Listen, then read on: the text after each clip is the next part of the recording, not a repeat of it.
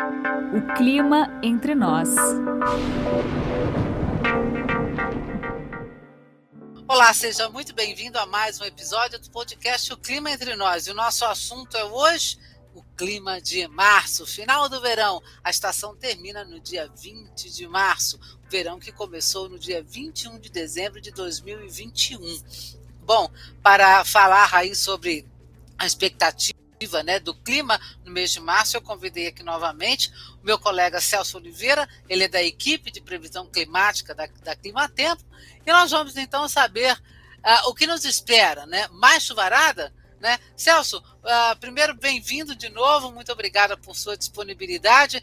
Meu caro colega, nós estamos aí no, uh, já indo agora para o último mês do verão e com uma quantidade de eventos de zona de convergência do Atlântico Sul muito além do que normalmente a gente observa. Né? Ah, tem, temos aí também como é, característica de, de, desse verão ondas de calor e a seca extrema no Rio Grande do Sul, né? Assim, acumulados de, de chuva extremamente elevados uh, sobre Minas Gerais, Rio de Janeiro, Espírito Santo, Bahia, até algumas áreas de São Paulo. Uh, no dia 14 de, de fevereiro, por exemplo, o estado de Minas Gerais já contava com cerca de 420 municípios em situação de emergência por causa da chuva deste verão, né?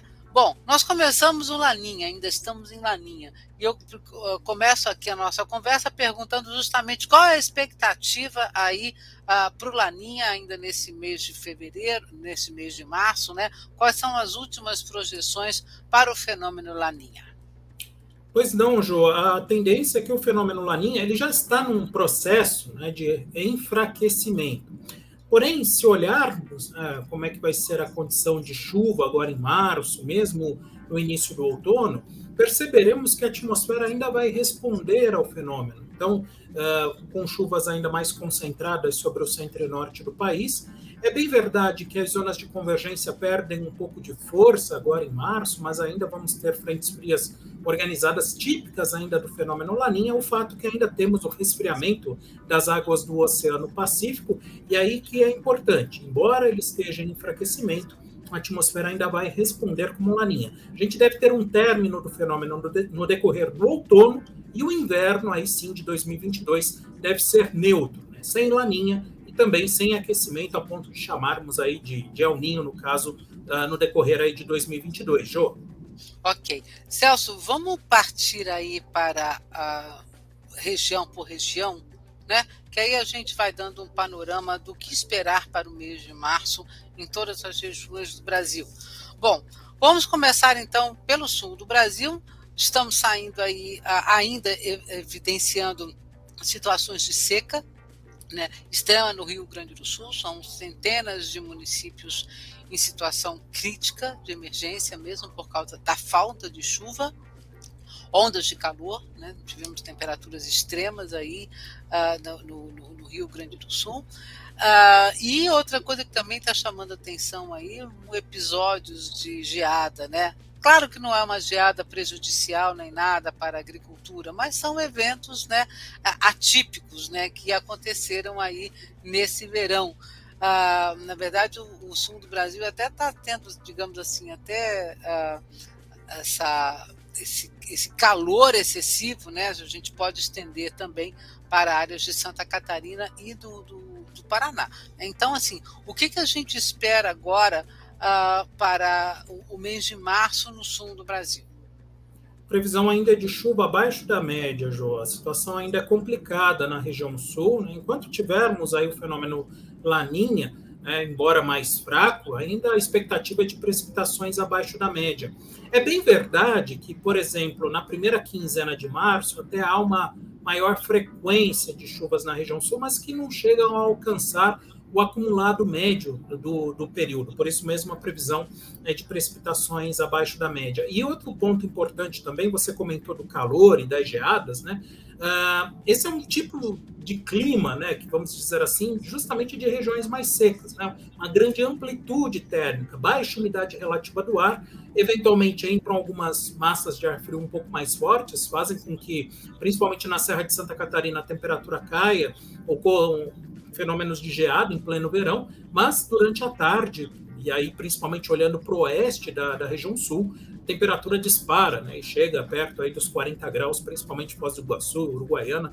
Esse é o tipo de situação que deve continuar uh, acontecendo ao longo desse mês de março e, claro, penalizando cada vez mais uh, não só a agricultura, a economia de uma forma geral, mas também toda a questão do abastecimento de água, né, a geração de energia elétrica, bastante complicada, infelizmente, a situação da região sul.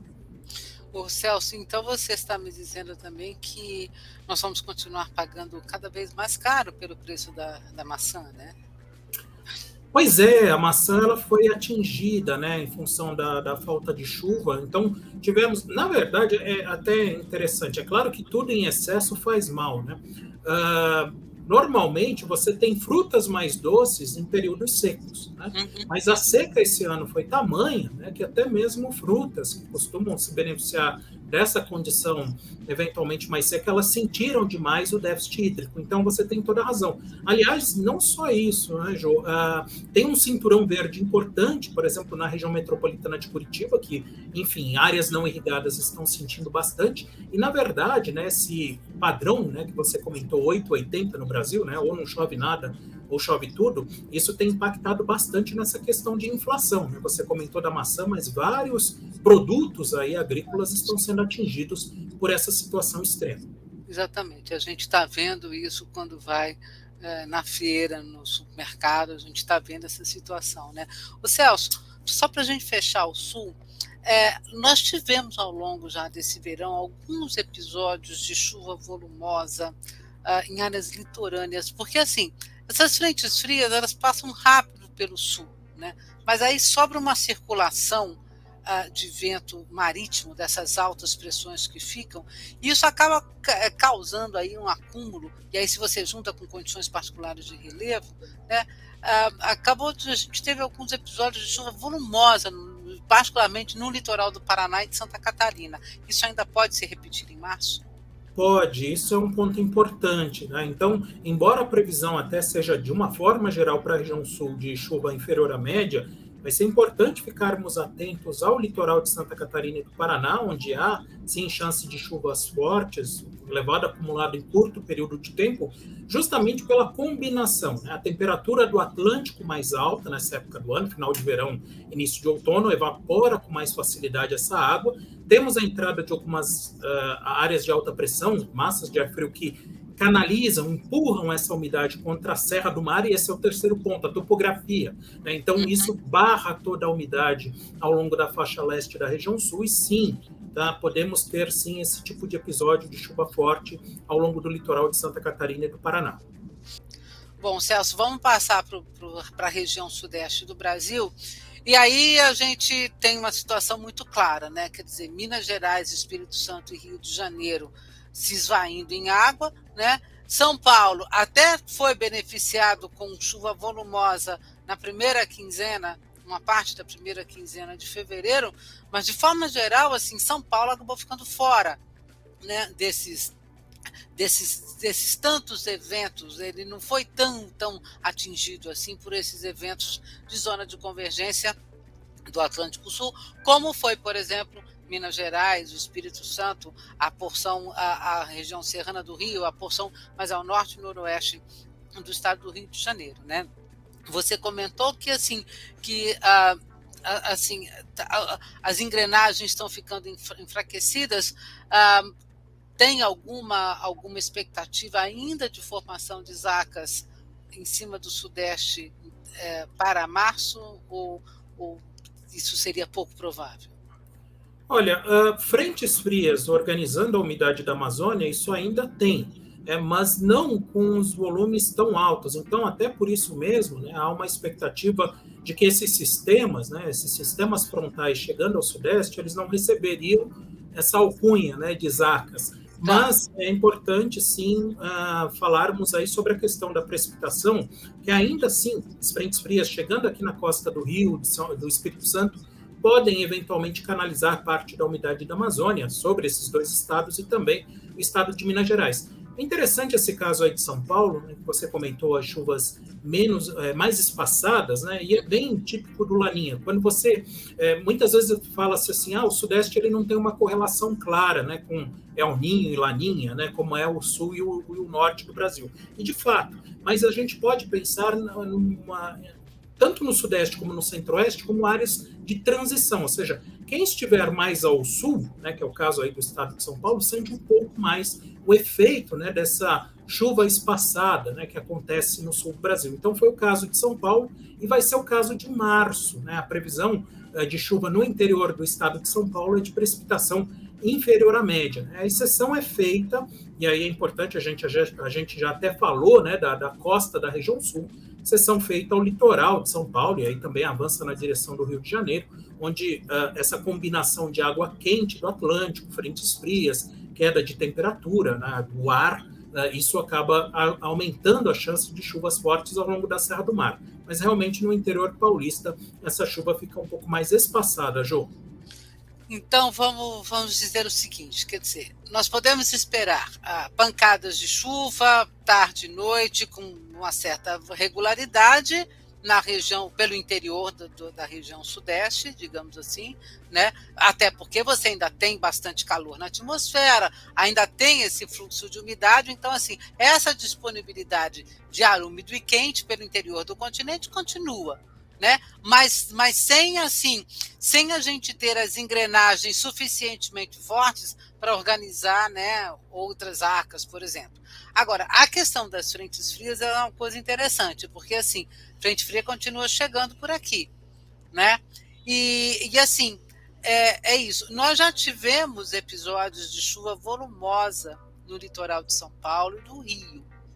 Né, ah, em fevereiro, tivemos em, em janeiro também. Então, é, seria esse um ponto maior de, de preocupação? Sim, aliás, eu diria assim, em alguns pontos até do Rio de Janeiro, né, quando a gente olha a climatologia, existem dois máximos de chuva. Um em dezembro, por exemplo, que é justamente associada às ACAS, né, que costumam organizar melhor nessa região, nessa época do ano, e o outro é na quaresma, né, entre o carnaval e a quaresma por causa justamente dessa combinação. A, a temperatura do Atlântico ela alcança o seu máximo agora, é, justamente no final do verão e início do outono. Recebeu toda a radiação solar aí durante uh, o verão, então a temperatura está alta. E essa é a situação que a gente precisa sempre ficar atento. De uma forma geral no Brasil, né, a gente vai vendo assim, final de verão, início de outono de chuva diminuindo em parte do país, mas o litoral do Sudeste é uma região que precisa ter atenção. Normalmente costuma ter um repique na precipitação. É um ponto importante, sim. Tá.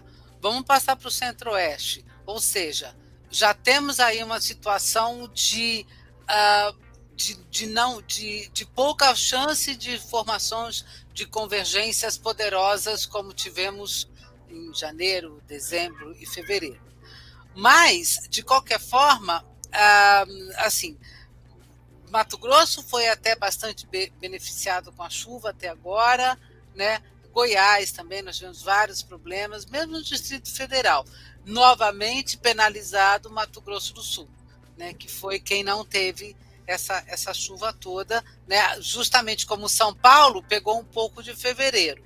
Né? Então, como é que fica a estrutura aí uh, para o mês de março em cima do centro-oeste? Essa distribuição de chuva não muda muito. Né? Então, se olharmos aí para Mato Grosso e Goiás, uma boa parte dos dois estados com precipitação acima da média. Desvios mais modestos, até pode ser, por exemplo, em Goiás. Né? E Mato Grosso do Sul com precipitações uh, inferiores à média. Um ponto importante, Jô, para a gente ficar atento com relação a Mato Grosso especificamente, é que uma zona de convergência perde força, né, que é a zona de convergência do Atlântico Sul. A gente vai falar mais sobre isso agora no Norte e Nordeste, mas já vale a pena dar um pitaco aí com relação ao Centro-Oeste, porque a porção norte do Mato Grosso ela é atingida pelas chuvas, né, por linhas de instabilidade que se formam da tal zona de convergência intertropical, né, que vem pela costa norte uh, do Brasil. Então, parte dessa chuva acaba avançando aí pelo Pará, enfim, e alcançando. vai caindo em Tocantins, cima exatamente, e acaba alcançando parte aí do norte do Mato Grosso. Então, especificamente em Mato Grosso, vai ser importante ficarmos atentos né, à porção norte, pela possibilidade, sim, de termos aí precipitações mais persistentes, né, por conta de um outro sistema, já não é mais essas frentes frias costeiras. Tá, mas aí a gente diria aquela parte que a gente chama de nortão de Mato Grosso. Exato. Então tá. a gente vai falar e, de Sinop, isso... Sorriso, Alta Floresta. Então são áreas mais distantes da capital. Então, por exemplo, Cuiabá não é o caso, mas tá, é o tá. chamado tá. nortão, é o nortão do Mato Grosso do nortão. Agora, teria uma continuidade, por exemplo, para a parte norte de, de, de Goiás? Então, parte norte de Goiás, o, Go o Goiás é muito dependente aí nesse caso justamente das frentes frias. Né? Então, a zona de convergência intertropical ela não chega a ter uma influência tão forte para leste, e aí a gente já vai até falar um pouquinho também uh, posicionamento dessa zona de convergência, que não é tão favorável. Então, no caso de Goiás, né, esses desvios previstos não são tão fortes, né, as anomalias de precipitação não são tão significativas como em Mato Grosso. Tá, então vamos lá. Então, uh, um, um março com pancadas de chuva, vários temporais, a gente, a gente sabe que isso acontece, de forma geral quente. Alguma surpresa de evento frio para cima de Mato Grosso do Sul? Eu acho ainda muito cedo. Né? Tá. Então, com relação a quedas de temperatura, claro, você pode ter, por conta de baixa umidade do ar, você pode ter aí madrugadas um pouco mais frias, maior amplitude térmica. Mas eu acho ainda um pouco cedo para falarmos em quedas mais significativas associadas à entrada de ondas de frio. Tá. Bom, agora vamos passar lá para a parte norte e nordeste do Brasil, porque aí nós temos uh, duas situações né, muito importantes do mês de março. Né? Bom, primeiro o Laninha, que continua, e a gente sabe que o Laninha uh, ele facilita a organização dessas áreas de instabilidade no norte do Brasil, especialmente na parte norte do norte do Brasil né? Quer dizer, não é tanto é, é, Acre, Rondônia, mas é na parte norte, mais ao norte, e principalmente a atuação da Zona de Convergência Intertropical, a ZCIT, que tem ah, normalmente uma atuação muito forte a partir de março em cima do norte e do nordeste do Brasil. Né? Quer dizer, é, é, março, por exemplo, é o pico de chuva.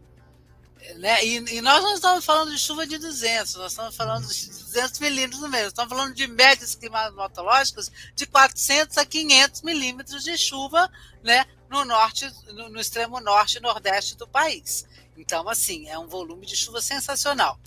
Bom, ah, como é que fica esse jogo, né? Laninha e zona de convergência intertropical. Ah, o Nordeste vai ser beneficiado com os dois sistemas? Infelizmente não, Jo. É uma coisa, até por isso, né, as médias históricas de chuva no Nordeste são as menores do país. Né? E por que, que isso acontece? Pensando principalmente no sertão. Porque você precisa de uma combinação de fatores. Então, não basta apenas o laninha. É muito comum falarmos, ah, vai ter laninha, vai chover forte no Nordeste mais ou menos. Depende ainda de um outro fator, que é a temperatura do Atlântico, na costa uh, do Nordeste. É, essa, o litoral do Nordeste, principalmente o litoral norte do Nordeste, precisa ter temperaturas, a água do mar precisa ser mais quente do que a água que está acima da linha do Equador. É o que a gente chama de dipolo né, do Atlântico.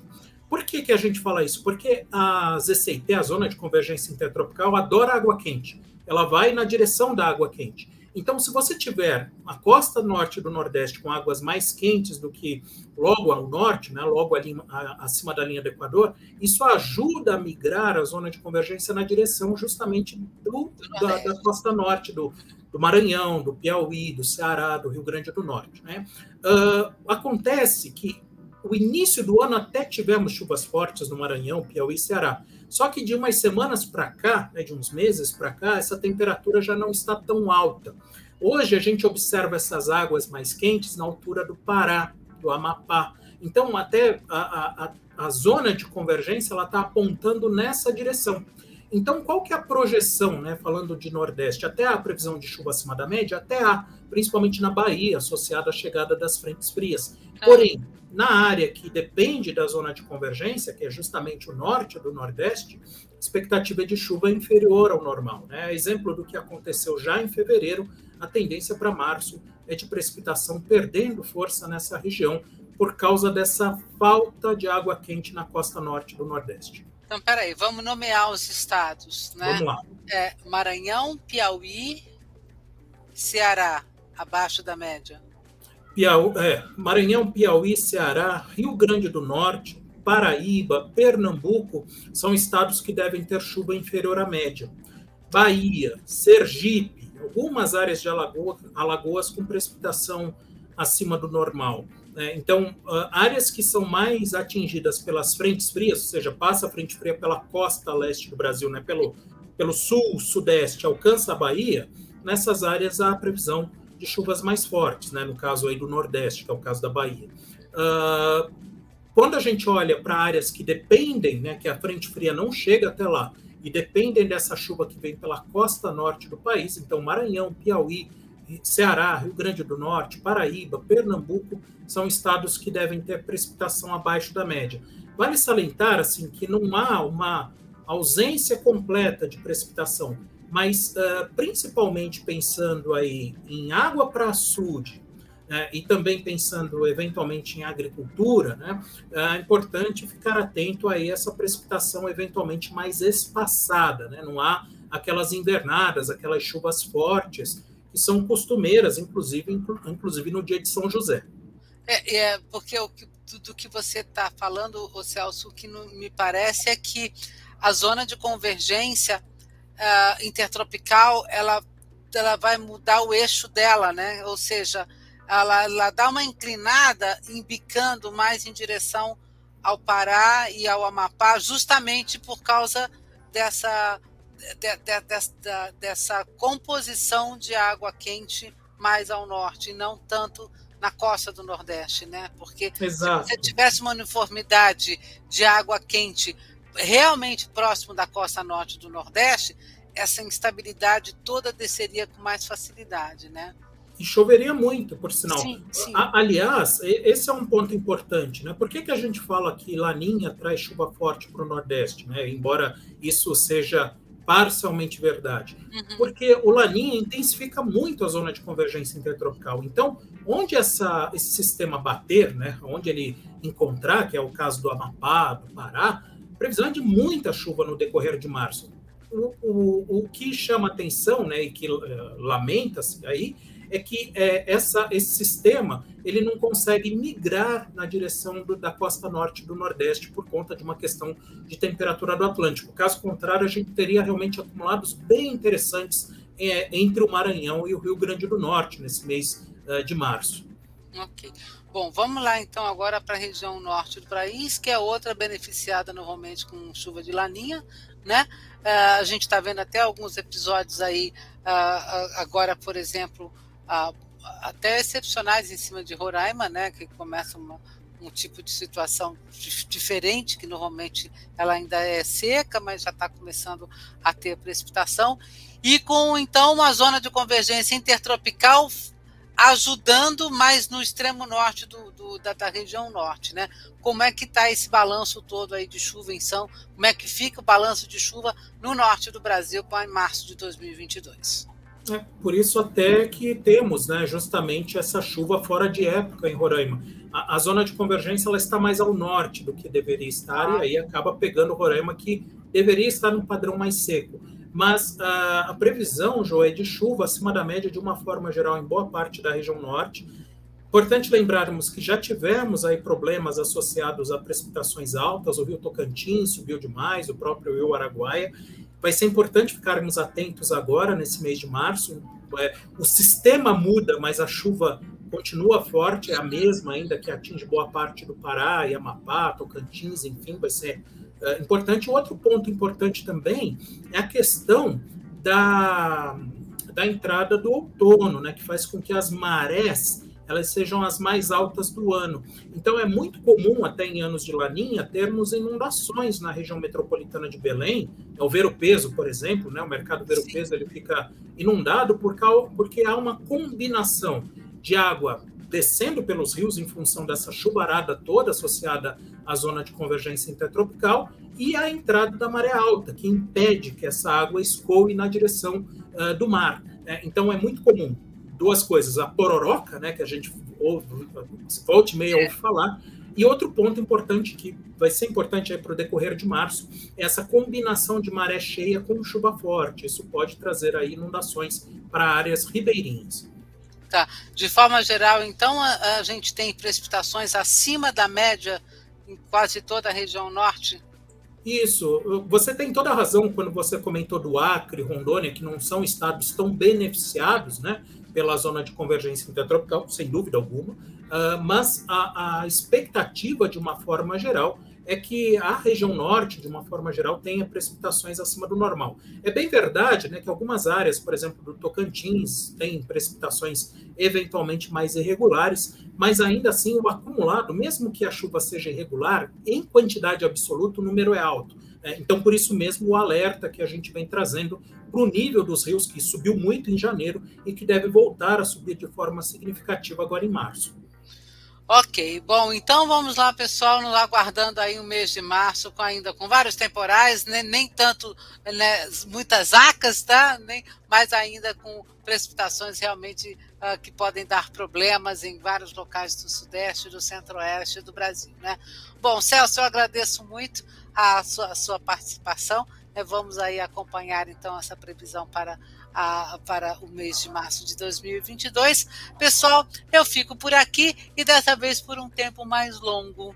Esse é o último episódio do podcast O Clima Entre Nós. Nós vamos dar uma parada, ah, assim, não, não dá para dizer assim, ah, quando é que vai voltar, ainda não sabemos disso, mas vocês têm aí 106 episódios que eu espero que tenham sido, uh, continuem sendo proveitosos para vocês, que vocês continuem uh, tendo uma informação legal, continuem ouvindo, continuem curtindo, né? Acho que uh, eu sempre Uh, sempre, sempre busquei ter assuntos bastante diferenciados, não é só a previsão, é justamente a, o espírito do podcast O Clima Entre Nós sempre foi esse, né? De você ver as ligações da meteorologia com muitas áreas da vida da gente. Eu acho que a gente conseguiu trazer isso é, um, bastante bem aí ao longo desses 106 episódios, né? Então, muito obrigada, mas muito obrigada mesmo pela sua escuta, pela sua audiência, pelos seus comentários. Ah, nós ficamos por aqui, então até uma próxima.